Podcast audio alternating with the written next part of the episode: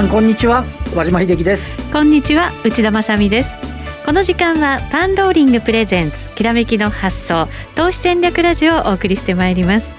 この番組はパンローリングチャンネル YouTube ライブでもお楽しみいただけます。YouTube ライブは番組ホームページからご覧ください。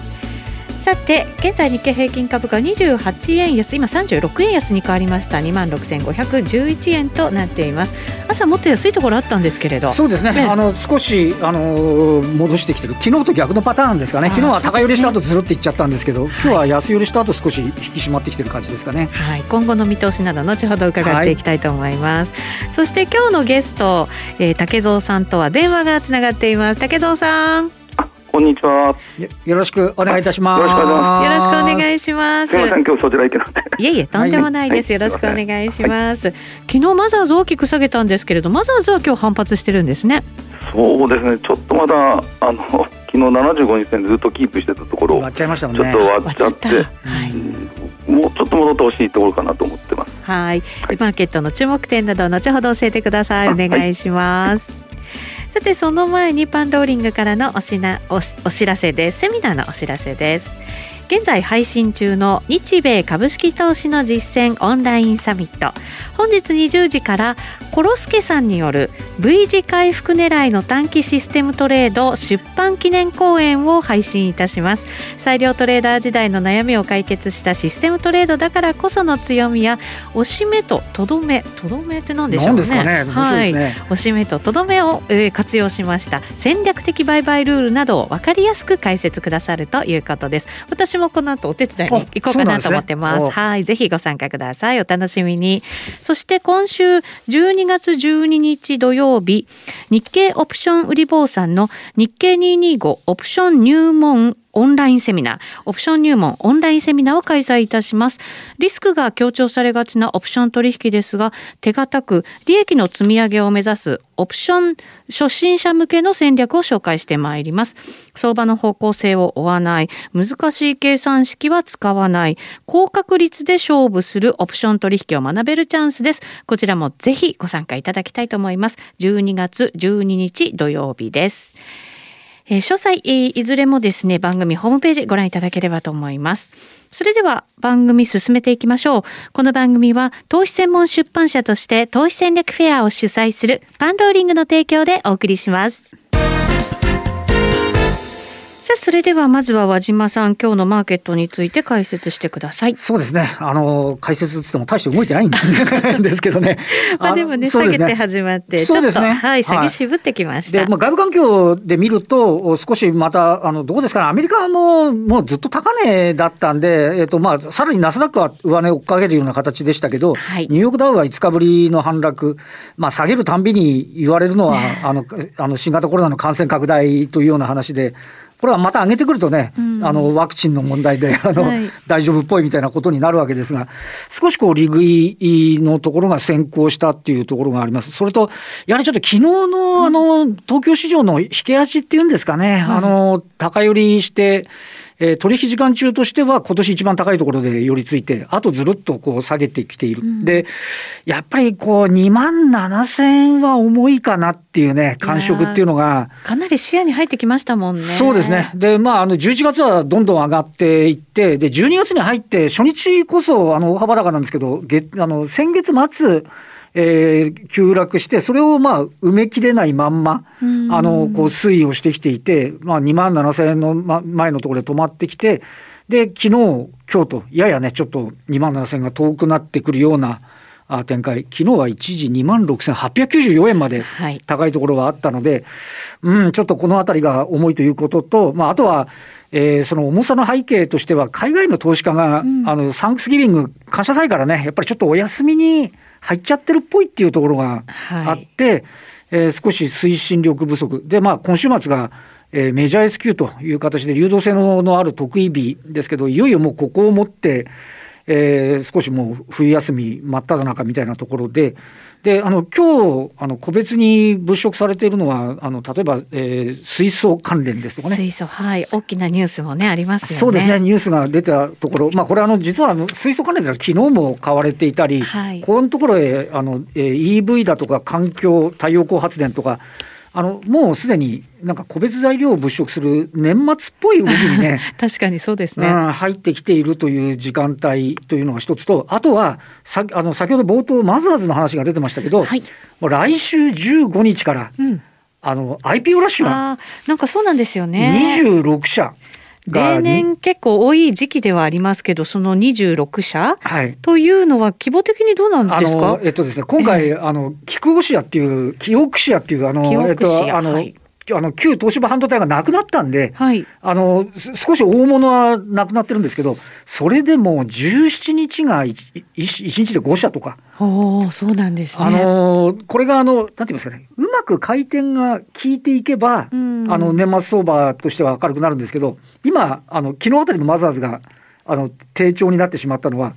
26社か数多いなっていう、換金売り、IP を払い込むための換金売りとか、初値買いに行くための換金売りが出てくるんじゃないのみたいあなー。ちょっと心配の方に、時給的なね。動いてきてる部分もあって、ええまあちょっとね、あのそうした動きが、まあ、いよいよ来週からスタートするわけですけれども、まあ、こそうしたあのことがね、気流で終わるのか、むしろ回転がうまく効けばね、本当にいい感じの材料株物色、えー個人の間口が広がるような展開にもなるんで、まあ、そのあたりをね、ちょっと見極めたいみたいな動きもあるのかもしれませんね。そうですね。これ感覚ですけど、結構その IPO が起爆剤になってくれはいる年って結構あったような気がするんですけど、ねそうですよね。序盤がうまく回転効いてくれると、ええあとはあのいい流れでね、つながっていくような感じするんですけど、そうか、序盤ですか。出足がうん。初値天井、初値天井みたいな形になってくると、もうまさにそこで資金が滞っていってしまうので、そうするとなかなかね、あの一部の方のあの、えー株を換金するとかっていう、どうもそんなような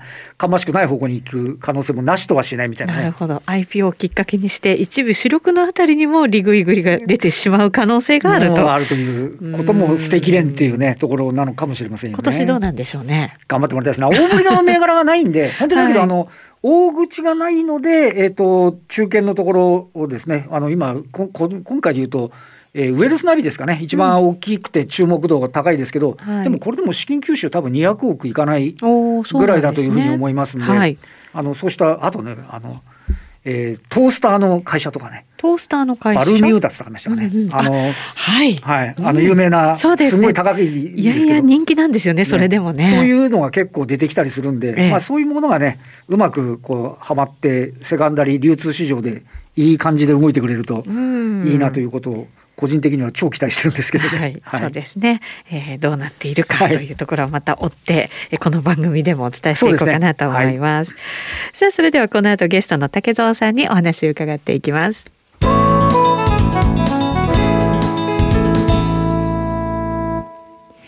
改めまして、今日のゲスト竹蔵さんとは電話がつながっています。竹蔵さん、あ、お疲れ様です。よろしくお願いいたし。ますお願いします。あのまずあれで、はい。あのちょっと伺いまあ、この政策あののに沿っていかれる竹蔵さんにお伺いしたいのは、あの今朝の新聞とか、まあ昨日のいろんな閣議とかで、あの追加の経済対策ですね、そうですね。は、はい。い。あの真水で30兆を超えるぐらいの感じですか、これ、まずあのあのご意見というか、えー評論というか、コメントお願いできますでしょうか？まだ今日、今日今晩ですかね、なんか正式。出るような話をしてましたけど、で、多分これちょっと日経さんが先あの週末出されてたことなんですけど、はいまあ3点。はい、一つがやっぱコロナウイルスの感染症の、えー拡大防止策。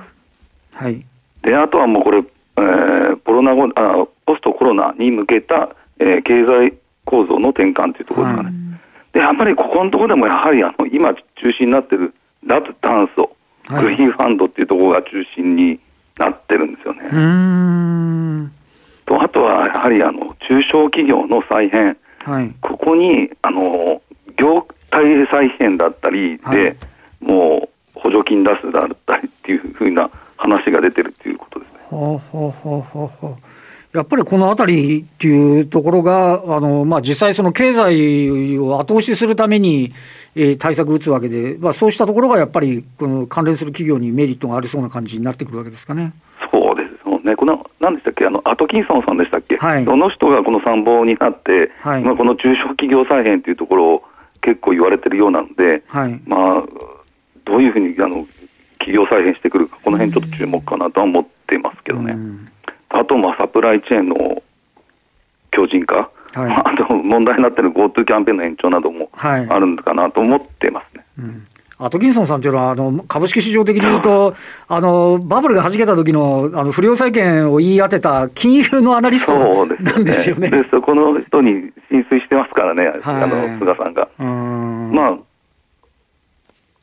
そういうところもあ含めて だと思います。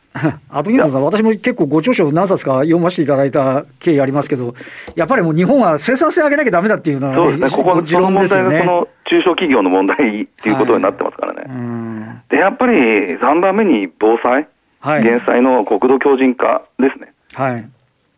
これ結果的にまた国土強靭化ってのは必ず入ってくるっていうパターンですよね、なんか。そうですよね、やっぱり老朽化対策っていうのをもうずっと言って、もう、実は言うと今回で切れるんですよね、あの補正の3年計画のやつを。それを今度延長するような形になると思うんで、はい。まあ、あとはもう、あとやっぱり上下水道の整備っていうところが、結構新しいところに入ってきてるんじゃないかなというふうに思いましたけど、はい。今までなんか橋とか、はい。あの トンネルとか、そういう道路とかっていう話だったんですけど、具体的に上下水道の整備っていうのをなんか掲げてましたんで、うん。まあ、そのあたり、あのこんやっぱりその辺もやっぱり老朽化が進んでるのかなというふうに思いましたけどね。はい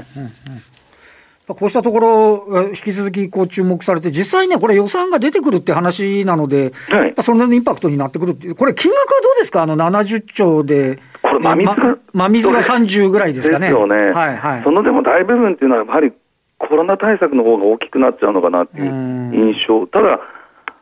ぱあの脱炭素のところにやっぱり結構、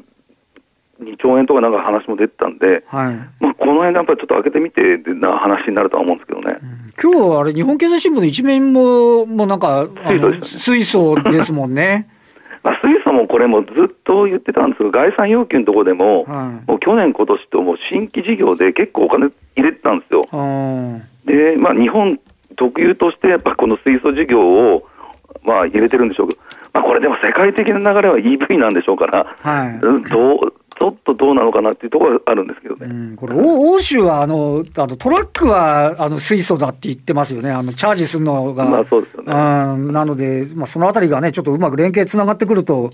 いい感じもするんですけどね。これだって、そうですよね、EV だけになったら、今度、今、電池メーカーはいいんでしょうけど、はい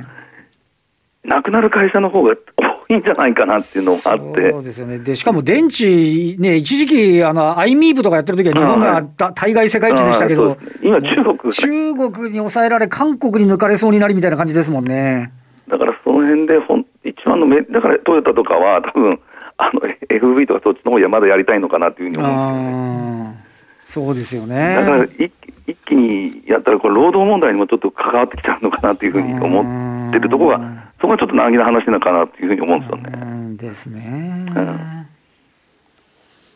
あとはどうですか、やっぱりあの、えっとこれ、順番でいくと、あと、あの今日資料いただいてますけど、あそうですね。はい、この前、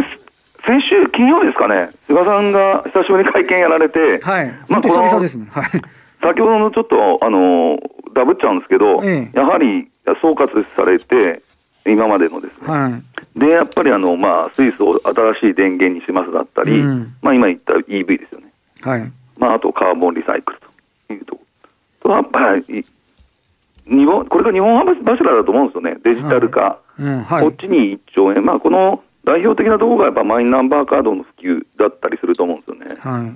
脱炭素とデジタル化っていうのが、まあ、日本柱もう日本柱だと。と思いますね。これから、あのー菅政権の中では。はい。もう明確にね、脱炭素2050年までというふうに言ってるわけで、やっぱりそれに向けてはいくっていうことになりますかね。そうですね。さっきちょっとニュース見たんですけど、東京都の方ももう EV2030、あのガソリン車2030万で廃止とかなんか出てたんで、はいはい、政府の方針もそうみたいですもんね。そうですよね。はいだから、まあ、都と、まあ、政府も全部そういうふうになってるのかなというふうに思いましたけどね。まあ、日本の場合、ちょっとハイブリッドは多分残すようなイメージにはなっちゃうのかもしれませんけど、やっぱりでも、あの電動車っていうことに関しては変わらんということですもんね。そんなイメージですよね、やっぱりうん。だやっぱりこれ、欧州とか中国の方が、はい。今日今日の新聞でも書いてありましたけど、やっぱり欧州の方はもう2倍とかになってる EV のあれがなってたんで、だってもう21年って来月からあれですよね、環境対応の強化になってくるわけですもんね。めっちゃ厳しくなりますもんね。そうだしかしこれ、10月か何かにいきなりこう、脱炭素のニュースが出てから、そこからの流れっていうのは、非常に 再生エネルギーはじめ EV 水素って急にドーンときましたよね。そうですね。昨日はあの民間でもあの水素エネルギーをあのね推進するっていう88社ですかね。まあこれええあの、えー岩谷とトヨタが幹事、幹事っていうことですけど、代表っていう会社っていうことですけど、やっぱりちょっと少し真剣味が出てきてる感ねじですかね。そうですよね。まあ、うん大きい企業まとまってやってますからね。ね明日、あれなんですよね、9日はあの未来の2代目の発表会があるんですよね。まあそうですうんまあ、だから日本はそういう水素の、あの、あれは、多分これもうずっと国策として、まあ、取り上げられたと、ういやもう去年からずっと言ってて、もう岩谷産業は狙ってたんですけど、1年間全く動かなかったですからね。これぜ、前回動いたのは何だって、初代の未来が動いた、あの、2014年かなんかですよね、あの、最高値つけてたのがね。いや、もう、なぎ、なぎもいいところの相場ですからね、この水素、あの、岩谷産業だけは。すごいですよね。なんかこう、バリューっていうよりは、なんか本当に将来性を買ってるみたいなね、ところではありますよね。そうですね。うんまあ、あとは、あれですかね、ちょっと決まりそうなのが、やはりあの不妊治療の保険適あ用。はいはい。あとは、まあ、携帯電話はもうこれ、まあ、ドコモだったり、あの、楽天、あの、何でしたっけ、KDDI、はいあとソフトバンクはもうこぞって下げて、まあ、名前こそ出してなかったですけど、菅さんが、まあ、あの、あえてドコモのことを、はい。2980円っていうプランを出したっていうこともなんか語られてましたしからね。うんまあ、せまだ、まだまだだっていうことを言ってたんで、どこまで下げるんかなっていうふうにね K- KDDI とソフトバンクが出会った時は、もうサブブランドじゃダメだみたいなね、言言われて、で、じゃあでさ後ドコモがちゃん後と出してきたみたいなね。のまあ、そうですよね。うん。なんか、まあ、でも、この経営まで口挟まれてどうなのかなと思いましたけねど。なんとなくちょっと中国っぽいイメージすらなんか 感まあ、でもこれもずっと言われてたんですよね、官房長官時代から。うんですまあ、そ。こをあの入れてきて、まあ、この不妊治療だったりもあのあって、はい。まあ昨日ちょっと、まあ今日ちょっとあの買われてますけど、マッチングアプリのところもなんか出てきてたんで、ああ、なるほど、なんかそういうな、あの、まあ、まあ、結構その少子化対策っていうのも、い、ろんなところから、あの、やってるなっていうふうな印象はありましたけどね。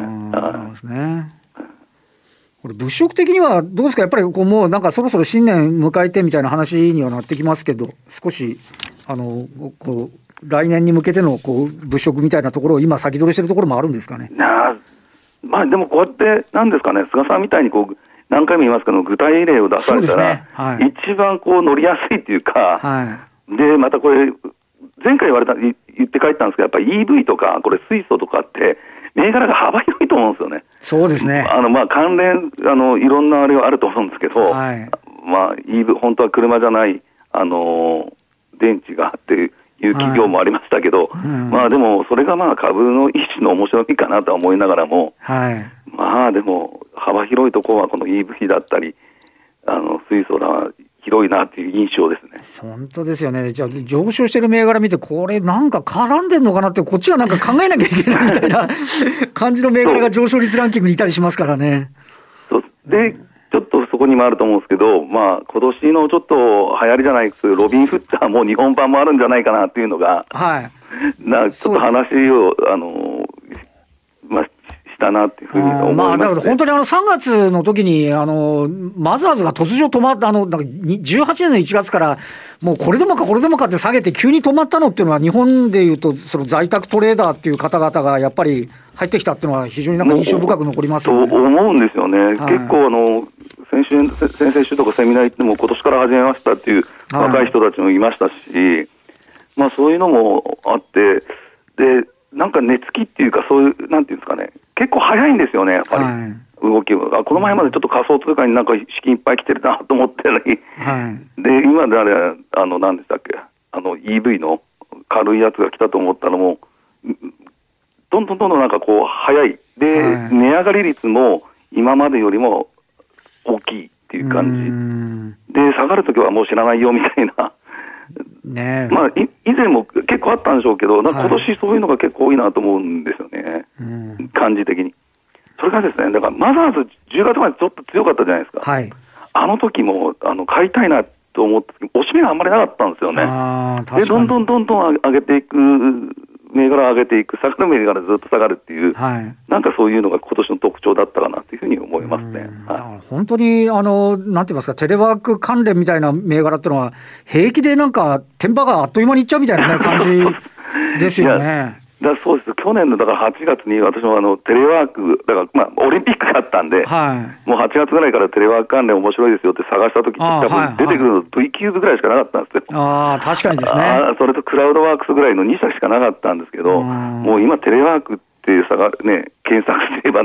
何百社で出てくるんでね。ね、いろんな会社が始めちゃったりもしてますからね。そうですよね。ええあまあ、でもあれオリンピックやってたからここまで結構ね、早くできたんじゃないかなと思あうんですよね。なるほど、なるほど。もうそもそもオリンピックの時はテレワークしましょうっていうふうに下地ができてたから、コロナがあっても意外にうまく対応できてるみたいな。意外に早く日本対応できたうん企業が多かったんじゃないかなっていうふうに思うんですけどね。なるほどですね。それでまあ、まあ、まあ、日本版ロビンフッドというふうにはいあの資料ではいただいてますが、まさにそのアメリカで本当にこのロビンフッドというね、スマホアプリ、これも話題になりましたよね、今年はね。いや、まだやってると思いますよ。はい あの、まあ、今、今日のテスラじゃないですけども、今年の代表的な銘柄テスラなんでしょうけど、は S&P500 に採用されて、全然下がらないですもんね。い。本当ですね。ね一回あの S&P500 に採用されなかった第一四半期の決算の時に、一旦あのテスラ下がった時に、もう終わりかと思ったら、また切り返して、また高値ですもんね。いや、もうすごいですよね。うんトヨタとの差がどんどんどんどん広がる、まあ、同じ自動車株って見ちゃいけないっていう人が多いんでしょそううけど、ね。どんどんどんどんね、広がるばかりですね時。価総額だけだったらトヨタ2つ買えますからね。そうまあ、ただ、だからこの S&P500 にテスラが入ることによって、はい。この、あれなんですよね、インあのいわゆるなんでしたっけあの、インデックスファンドのはい。動きが12月の半ばにかけてあるんじゃないかなって、ちょっと自分では思ってるんですけどね、なるほどですえね。えまあ、アメリカの方ですけどね。アメリカの方ですね。はいうんちょっとなんか、この、いわゆる日本版 S q で、向こうでいうトリプルウィッチングみたいなところで、これ SP500 に採用されるんで、他のものにスライス売りが出るみたいな。ああ、そうそうそう、ねだから、多分この金額が半端ないと思うんですよね。時価総額ここまでの時価総額でかいですもんね。はうんちょっとそそれが腹い要因になりそうだみたいな、なかなか素晴らしい感じですよね、なんかい。ね。これはちょっと多分あの見過ごせないかなと思いながらも、アメリカ株は強いですけどね。うんですね。やっぱりこれ、ロビンフッダーみたいな人たちが、あのまあ、ロビンフッドっていうあスマホアプリだけじゃなくて、先ほども言いましたけど、やっぱりちょっと仮想通貨のあの過激な動きとか、場合によっちゃ金の値動きとか、そういうところにもちょっと乗っかってる節もあるんですかね。いや、だから、値動きあれば、そっちの方に、はいあの、いける体制はあるんじゃないかなっていうふうには思うんですよね。だから、今までのあれとは全然ちょっと値動きが違うような気がするんですよね。ななんか金が下がってるからとかあったじゃないですか、昔は。はいはいで今はもうオール何でも買えみたいなところがあったりするんで、そこは多分出来高だったり、値動きがあるところに動いてるような、だから過去にこうととらわれたら乗り遅れちゃうみたいな、そんな感じはする1年かなと思います。確かにそうですね、コモディティあたり動かすってことは、資金量もそれなりってことですもんね、これね。だから、まあ、金余りプラスですよね。はいあまあ、まあ、今年、まあ、大きなテーマとしては、来週ぐらいからですから、今週 ECB があるんですよね。はい、ありますね、はい。まあ、この辺含めてまた、金融政策でうんね、出てきたら、もっと金余りもきあるのかなとは思ったりしますけどね。ECB は前回の時に12月になんかやろうかなみたいな、なんか、あの、示唆するような発言もあったみたいですけどね。そうですね、もう、はいこの前言った11月でもあるのかなっていうふうに、そこで、きらめきの時おお伝えしたんですよね。あはいまあ、やっぱり12月になるっていうことだったんで、まあ、今回はやるんだろうなというふうに思いますけどね。ですね。あ、多分何もできないの多分日銀ぐらいかな。ねもうちょっとこれ以上どうすんのよみたいなね、感じは確かにないことはないなっていうところですかね。ETF の、でもね、あの、境界期だけはすごいことになってますからいね。やーね、これだって安いところ買ってるから、あの保有資産の配当利回りも相当高くて、なんか、そうですよね。そういうのも含め2%ぐらいで回ってんじゃないのみたいな感じもありますよね、なんかね。今のうちに静かに少しずつ売るとかね、考えてもいいのかなと思うんですけど。ね、出口するなら余裕のあるときに出口した方がいいような感じがしますよ。まあ、アナアナウンスするんですよね、日銀もね。そうですね。あれしないでこう、こっそり GPI みたいに売ればあれなのかなと思う。あウエイト変更みたいにね、ちょっと。ですね。はい。はい、まあそういう金融政策の動きなんかを見ながら、まだまだもしかしたら上昇が続く可能性もあるかなっていうね、はい、そうですね。えー、その竹蔵さんのメルマガですが、銘柄選択のヒント満載、えー、加えて政治や国の方向性が経済を通して、えー、勉強になるというふうに大好評だということです、はい、月額3800円ですが12ヶ月の購読に切り替える方も非常に多くなっているということです。さらに月1回読者限定のオンラインセミナーも開催されていますが今月は22日火曜日になりますね。えっ、ー、と、会員セミナーの前に一般配信でまた和島さんが。はい、今回ちょっとお邪魔させていただきますので、ぜひよろしくお願いいたします。はい、よろしくお願いします。竹蔵さん、12月22日ですから、はい、もうテーマは来年の展望ですか、まあ、そうですね。あと今年の振り返りぐらいになるとは思うんですけど、うん、はい。はい。なるほど、はい、えー、ぜひご参加いただきたいなと思います。すね、はい、はい、お願いします。えっ、ー、とそのお竹蔵さんですが、メルマガで今日配信されたのが、はい、ブロックチェーンだったんですか？ブロックチェーン？あれ？違うのか？あ違うんですよ。あの、まあ、今、はい、あの今後、ちょっと、今、水素とかずっと、ま、脱炭素とかもこれ10月ぐらいにちょっとあの、テーマ的に面白いかなと思ったんですけど、はい、まあ、次ちょっとあの、来年にかけてですけど、長い目でこのブロックチェーンっていうのがちょっと面白い、あの、なんていうんですか、あの、いや、それがやはりあの、デジタル通貨っていうのが今、盛んにちょっとこう出てきてると思うんですよ、はい、新聞紙面で。はい、でそういうのになってきたら、あのー、昔、仮想通貨が流行った時に、やっぱり送金だったりするときに、このブロックチェーンっていうのが流行ったと思うんですよね、仮想、はい、それのちょっとイメージで、あのー、